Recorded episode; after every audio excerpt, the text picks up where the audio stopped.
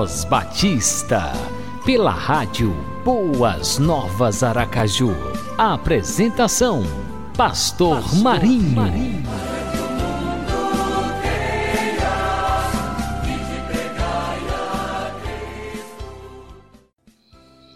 Obrigado, Senhor, por este momento tão especial quando estamos iniciando mais um programa Voz Batista. Obrigado, Senhor, por cada amigo ouvinte, cada irmão, cada pessoa que está conectada na rádio Boas Novas Aracaju. Estejas guardando e protegendo a todos, livrando das astutas ciladas do inimigo. Que a tua mão forte, poderosa, esteja cada dia nos sustentando e nos fortalecendo. Dá-nos a tua graça que nos basta Oramos no nome de Jesus. Amém e amém. Bom dia, bom dia! Estamos começando pela Rádio Boas Novas Aracaju mais um programa Voz Batista. Shalom Adonai Shalom! Que a gloriosa paz do Senhor Jesus Cristo esteja sempre presente na sua vida. Aproveite os 30 minutos do Voz Batista. Será 30 minutos de bênção para a sua vida. Sim, porque você vai ouvir o melhor da palavra de Deus, o melhor da música inspirativa. Deus continue abençoando a sua vida e a sua família. Aquele abração no coração com carinho do pastor Marinho.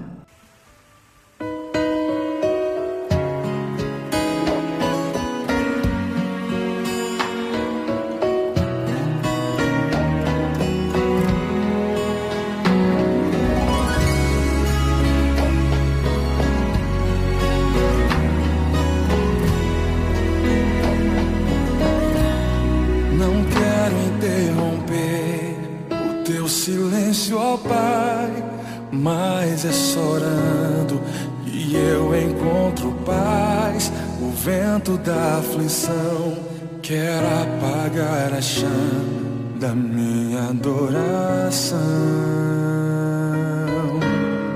O mundo é um oceano, minha carne é um furacão, minha vida é um barquinho buscando direção.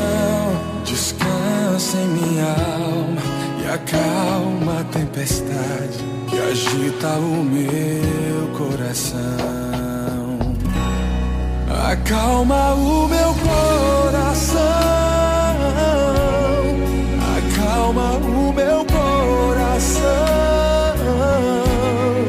O vento está soprando, mas é te adorando que venço uma da aflição. Acalma o meu coração. Acalma o meu coração. Só venço esse mundo se for em tua presença. Acalma o meu coração. O barulho do mar vem pra me confundir. Oh Pai, não deixe as ondas minha fé diminuir. Perdoa se pensei que em meio ao teu silêncio não estivesse aqui.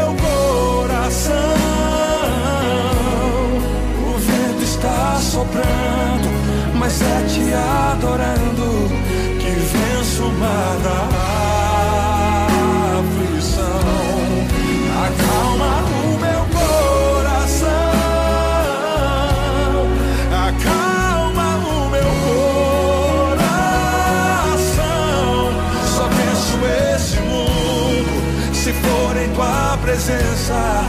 Acalma o meu coração.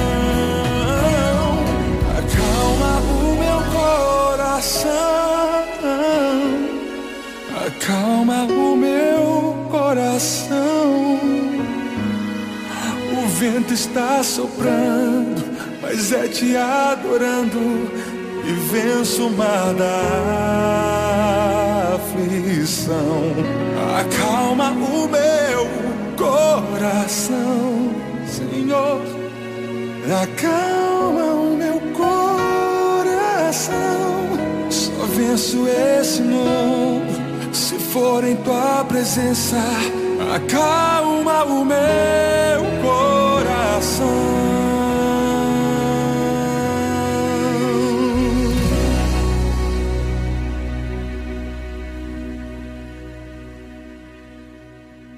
Como está o mundo agora? É o tema da mensagem que você vai ouvir com o pastor Cláudio Duarte.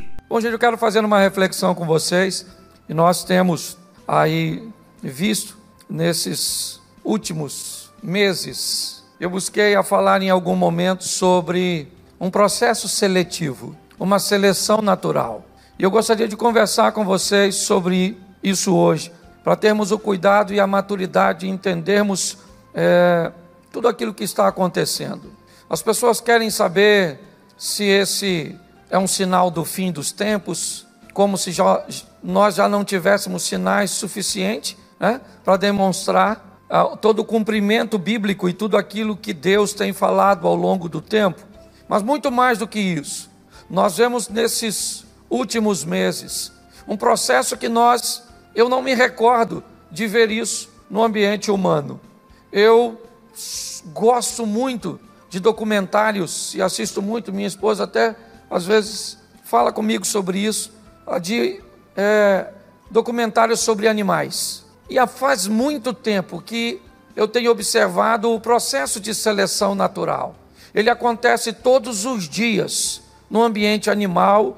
Em algum momento dessa história, às vezes parece que nós, apesar de sermos né, a coroa da criação, aquele que foi criado, para ter a possibilidade de dominar sobre tudo né, que Deus criou, Ele confiou ao homem. Mas esquecemos que também somos né, animais, racionais, mas animais. Todos os dias no reino animal, o processo seletivo ele, ele acontece de uma forma muito clara. Tem muitas pessoas que às vezes observam, por exemplo, um leão devorando uma gazela, às vezes um leopardo, né?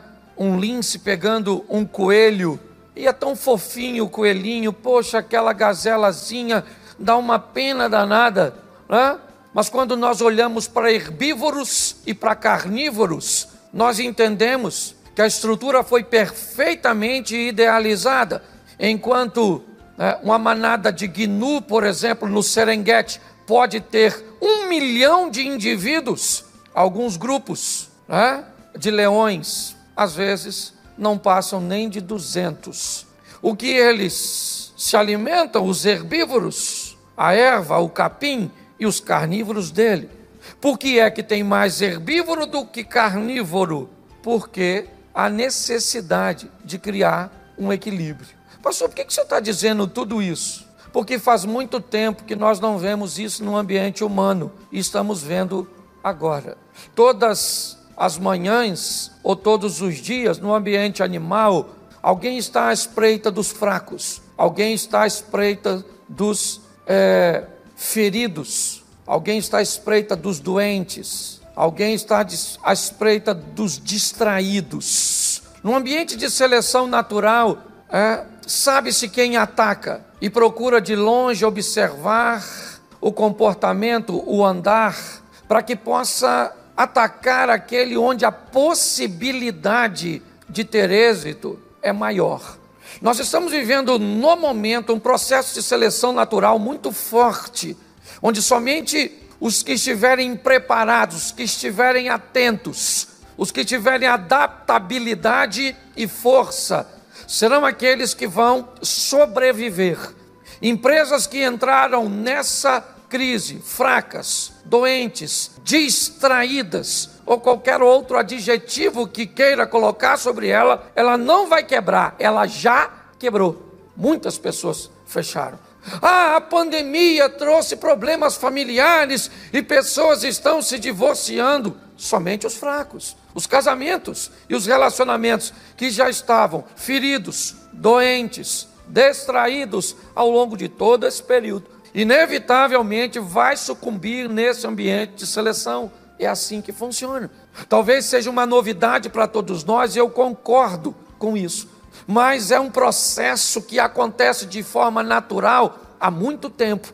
Então, quer seja no ambiente financeiro, quer seja no ambiente físico, para lidar com uma doença, nós ficamos e ainda estamos espantados com pessoas que contraem o vírus e logo em seguida morrem do nada, porque sequer eram capazes de saber que o seu sistema imunológico não era forte o suficiente. Enquanto o mesmo vírus pega outras pessoas que sequer são capazes de notar algum tipo de reação. Quando olhamos para tudo isso, descobrimos que casamentos vão acabar, sim, porque estavam fracos, frágeis, doentes.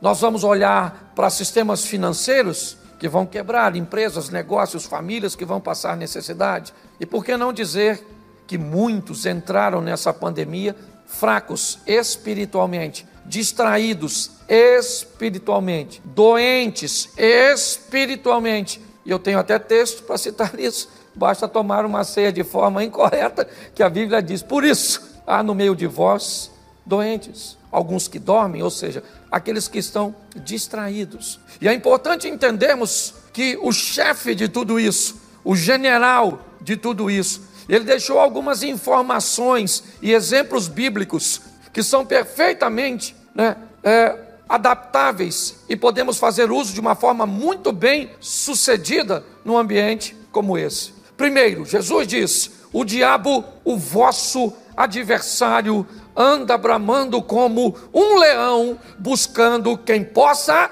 tragar. Como um leão define sua presa, os que mancam, os velhos, os inexperientes, os doentes, os distraídos. Quando nós olhamos para o nosso general, ele disse: No mundo vocês terão aflições. Quando forem perseguidos por amor do meu nome, preste atenção.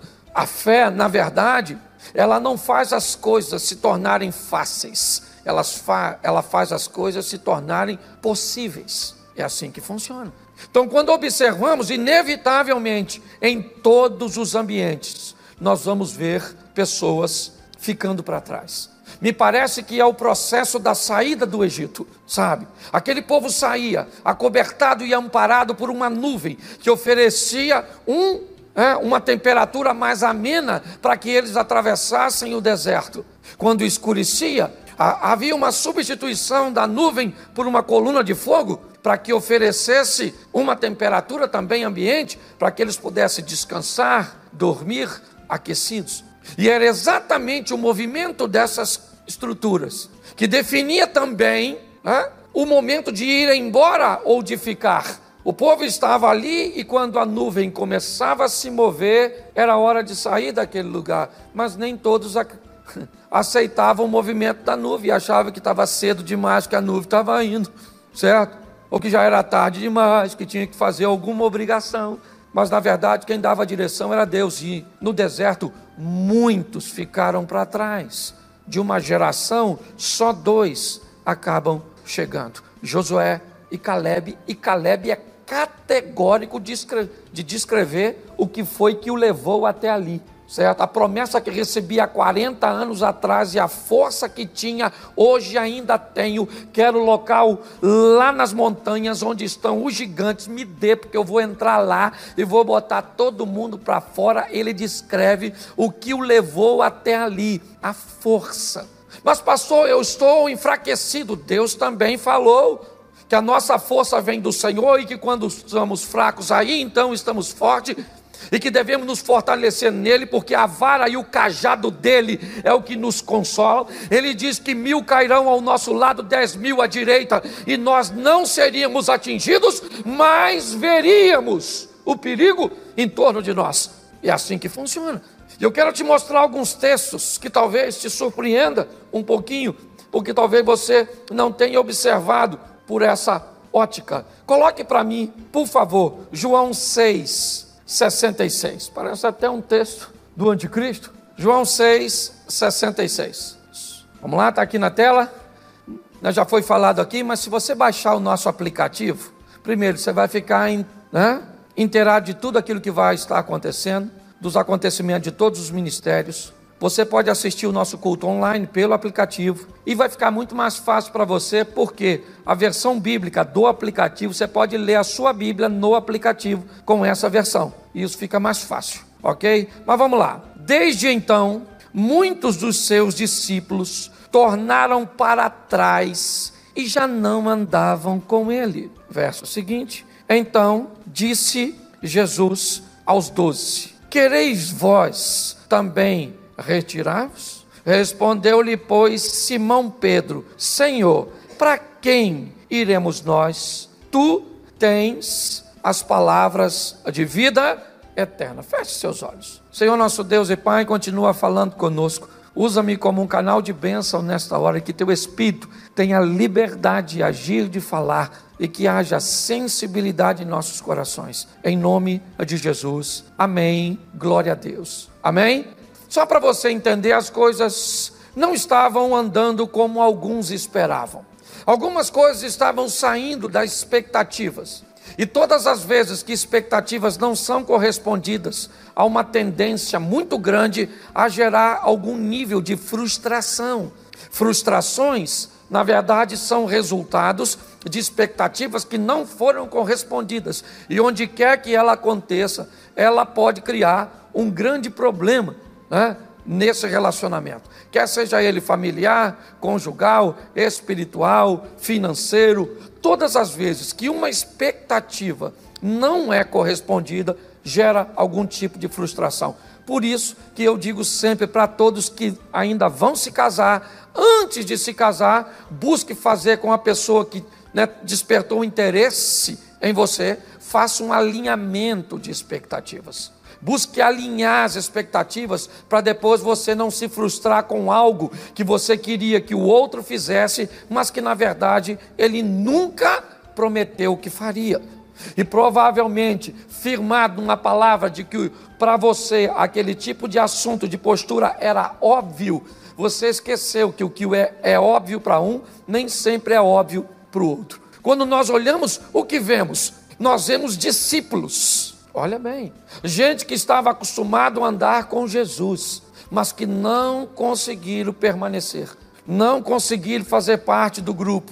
Em algum momento eles estavam indo embora, e me parece que os que ficavam estavam olhando com um certo tipo de emoção que despertou a atenção de Jesus. Porque quando eles estão indo embora, Jesus diz assim: Vocês não estão afim de ir com eles? E Pedro então toma a palavra e diz: Mas quem? Para onde iremos nós? Se só o Senhor tem a palavra de vida, preste atenção.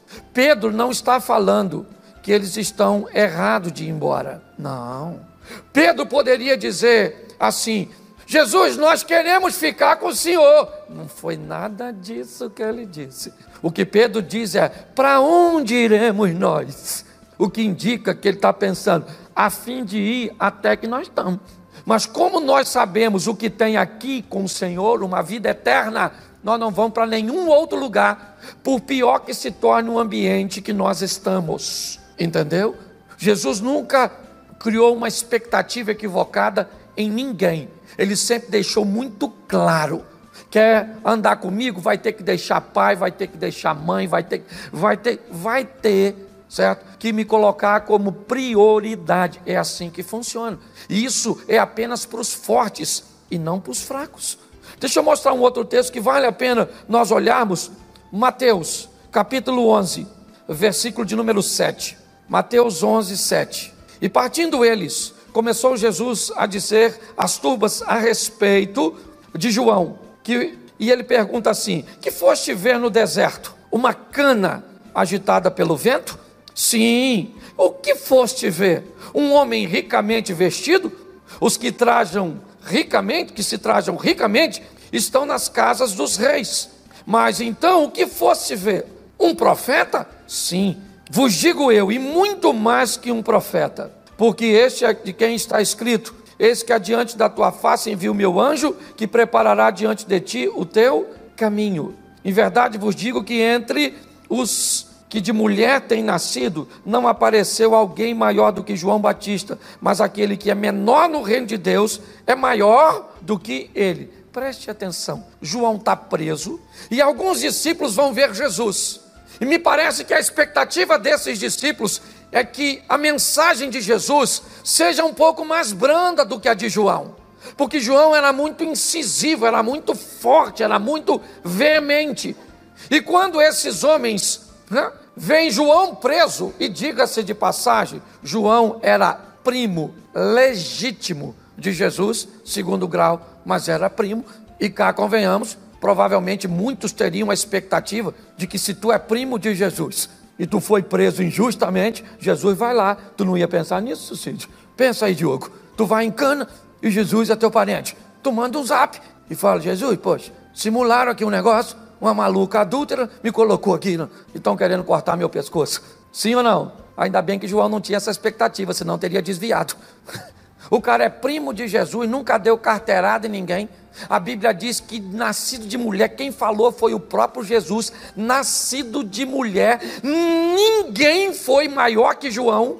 E a Bíblia também diz que o cara que foi maior, nascido de mulher e pisou nessa terra, nunca fez nenhum sinal, só teve um compromisso intenso com a verdade. Olha que coisa maravilhosa. Mas o que eu quero que você entenda é o seguinte: é que eles vão procurar em Jesus uma mensagem um pouco mais branda. E Jesus disse: Quem vocês foram ver no deserto? Uma cana agitada pelo vento? É isso? Alguém que vai para lá e para cá e não. É isso? Que, que vocês estavam procurando lá? Vocês acharam que aqui as coisas serão mais fáceis do que lá? Vocês estão muito enganados. Quando Jesus coloca isso, olha o que diz o verso 12. Põe aí. E desde os dias de João Batista até agora se faz violência ao reino dos céus e pela força se apoderam dele. Pastor, não é graça. Graça é o favor que se recebe de Deus. É verdade, a salvação é pela graça, mas ela não é de graça. Foi pago um preço para que nós fôssemos salvos e precisamos valorizar aquilo que recebemos de Deus. É porque às vezes somos muito incoerentes em algum posicionamento. Por exemplo, se você quer alguém para lhe dar um conselho financeiro, você procuraria alguém falido ou alguém extremamente próspero? Hã? Se você tivesse que ouvir e ir numa palestra para ouvir alguém que vai falar sobre um assunto, você escolheria a palestra de alguém que é vencedor e que se destacou naquela área, ou você vai procurar conselhos, você vai procurar orientação com um fracassado? Provavelmente você vai procurar com um bem-sucedido. Então, todas as vezes que você quiser conselho de alguma coisa, primeiro observe que tipo de pessoa você está pedindo conselho. Não faz sentido você pedir um conselho para ajudar no seu casamento para alguém derrotado. Não faz sentido você procurar um conselho espiritual. Às vezes as pessoas buscam informações em lugares extremamente estranhos, pelo menos a meu ver. Quando nós olhamos para esse ambiente, nós vemos um ambiente de luta, um ambiente de batalha. É por isso, eu começo a pregar agora, eu preciso que você abra a sua Bíblia e se puder deixar aberta, vai ficar aqui, certo? Eu quero mostrar a vocês João, perdão, Lucas, capítulo 1, versículo 5. Lucas, capítulo 5, versículo 1. É o contrário. Põe para mim. Na ótica de Lucas, apesar de não ser testemunha ocular, não era um dos apóstolos, ele vai narrar né, algumas coisas bem detalhadas e com algumas preocupações bem é, relevantes. E ele começa, na verdade, dizendo assim, no capítulo 5: E aconteceu que, apertando-o a multidão para ouvir a palavra de Deus, estava ele junto ao lago de Genezaré. E viu estar dois barcos junto à praia do lago, e os pescadores, havendo descido deles, estavam lavando as redes. E entrando num dos barcos que era de Simão, pediu-lhe que o afastasse um pouco da terra, e assentando-se, ensinava do barco a multidão. E quando acabou de falar, disse a Simão: Faze-me ao mar alto e lançai as vossas redes para pescar. Respondendo-lhe Simão, disse: Mestre, havendo pescado a noite, havendo trabalhado a noite toda, ou toda a noite, nada apanhamos, mas porque mandas, lançarei a rede. E fazendo assim, colheram uma grande quantidade de peixe e rompiam-se a, a rede. E fizeram sinal aos companheiros que estavam no outro barco para que fossem ajudar, e foram e encheram ambos os barcos de maneira de tal de maneira tal que quase iam a pique. E vendo isso, Simão Pedro prostrou-se aos pés de Jesus, dizendo: Senhor, ausenta-te de mim, porque sou um homem pecador. Porque o espanto se apoderara dele de todos os que com ele estavam, por causa da pesca que haviam feito.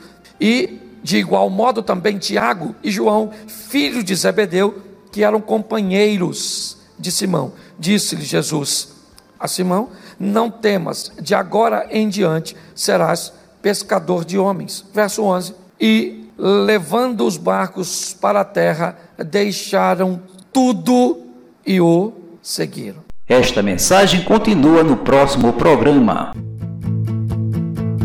Se as águas do mar da vida quiserem te afogar, segura na mão de Deus vai se as tristezas dessa vida quiserem te sufocar, segura na mão de Deus e vai. Segura na mão de Deus, segura na mão de Deus, pois ela,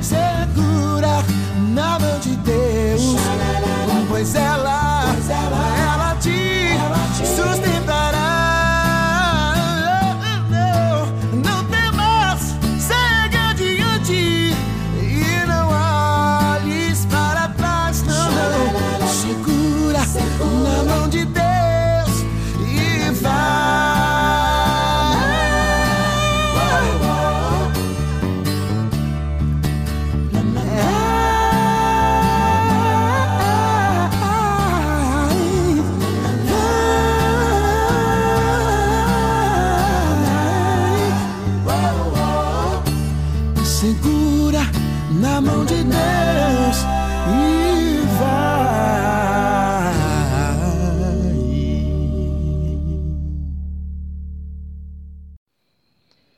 Muito bem, por hoje é só. Estamos chegando ao final de mais uma edição do Voz Batista, com o coração transbordando de gratidão a Deus por tudo quanto ouvimos através dessa programação tão abençoadora. E agora vamos orar, vamos agradecer. Ó oh Deus, muito obrigado por mais um programa Voz Batista. Obrigado pela vida de cada amigo ouvinte. Obrigado porque tu és o nosso pastor e nada nos faltará. Obrigado porque o Senhor está no controle das nossas vidas, porque o Senhor tem guiado as nossas vidas, o Senhor tem guardado, tem protegido as nossas vidas. Obrigado pelo pão nosso de cada dia. Obrigado pela saúde, pela força que o Senhor tem nos dado para trabalhar e ganhar o nosso pão de cada dia. Obrigado pelo nosso Brasil, obrigado pela Convenção Batista Sergipana, pelos batistas sergipanos, pelos batistas em todo o Brasil e em todo o mundo. Obrigado pela tua presença constante em nossas vidas. Dá-nos a tua graça que nos basta. Oramos no nome de Jesus. Amém e amém. Você acabou de ouvir o programa Voz Batista, na rádio Boas Novas Aracaju.